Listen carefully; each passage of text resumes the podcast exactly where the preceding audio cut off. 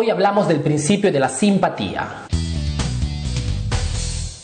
Este principio nos dice que compramos más fácilmente de personas que retenemos bellas, atraentes o simpáticas. ¿Y qué factores evaluamos para definir una persona simpática? La ciencia de la persuasión nos dice que evaluamos principalmente dos factores. Uno, definimos simpáticas las personas que retenemos parecidas o muy similares a nosotros. Cuando encontramos personas que tienen nuestros mismos gustos, nuestras mismas creencias, nuestras mismas costumbres, nuestros mismos hábitos, nuestro mismo lenguaje, nuestro mismo modo de vestir, somos más predispuestos a comprar de ellos respecto a cualquier otra persona. Digamos que si estás pidiendo información sobre algún producto, un servicio que te puede interesar y descubres que la persona que te está vendiendo ese producto, ha estudiado en tu colegio y vive cerca a tu casa, la probabilidad que compre ese producto es mucho más alta respecto a cualquier otro vendedor. Es más, los mejores vendedores al mundo utilizan este principio. Lo que te quiero decir es que cuando un vendedor encuentra un cliente, la primera cosa que hace no es el de tratar de venderle, sino es el de tratar de encontrar puntos en común en modo de crear rápidamente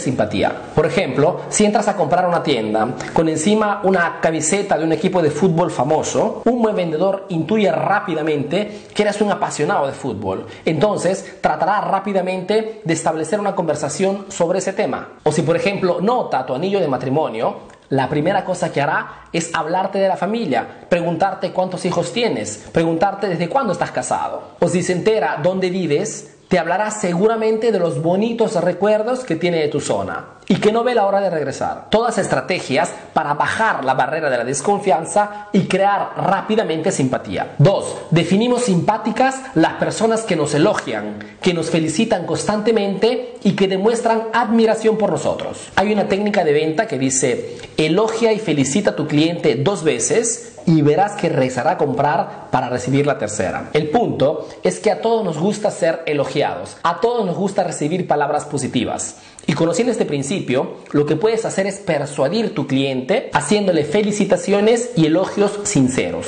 Por ejemplo, muchas empresas para elogiar sus propios clientes mandan descuentos y promociones el día de sus cumpleaños. Es más, junto al descuento mandan una carta felicitándoles por ser sus clientes y deseándoles un día En resumen, recuerda que difícilmente compramos de alguien que nos está antipático. Al contrario, compramos más fácilmente de alguien alguien que es similar a nosotros, de alguien que se viste como nosotros, de alguien que habla como nosotros, de alguien que es de nuestra zona, de alguien que nos hace sentir bien, de alguien que nos felicita constantemente y nos elogia sinceramente.